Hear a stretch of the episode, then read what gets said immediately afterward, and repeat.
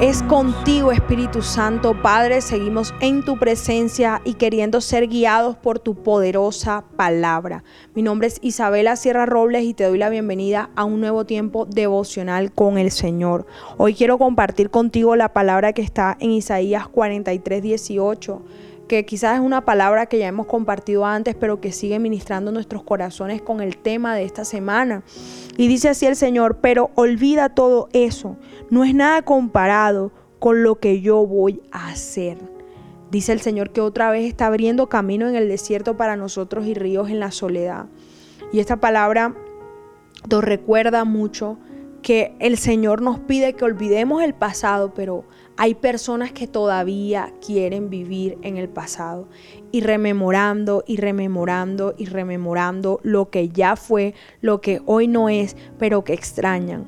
Hay un dicho que dice que todo tiempo pasado fue mejor, pero la palabra hoy nos está enseñando lo contrario.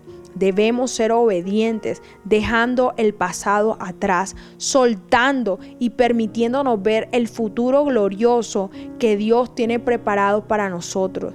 Dice esta palabra de manera poderosa que no es nada, que tu pasado no es nada comparado con lo que Dios está a punto de hacer en tu vida. Que si antes habías visto un Dios milagroso, a un Dios sanador, a un Dios proveedor, a un Dios tan paternal, lo vas a ver el doble, el triple y hasta el cuádruple en tu vida solamente si eres obediente al dejar el pasado atrás, al dejar esos recuerdos, en especial los malos, en especial los que te hacen sentir mal, los que te hacen sentir humillado, no valorado para recibir los pensamientos de bien, los planes de bien y no de mal que el Señor hará de manera incomparable para tu vida. Es inimaginable lo que el Padre ha preparado para nosotros pero dejemos de buscar la salida y la respuesta en nuestros recuerdos o en nuestras vivencias del pasado, porque allí solamente encontraremos tormento, sufrimiento, dolor y depresión.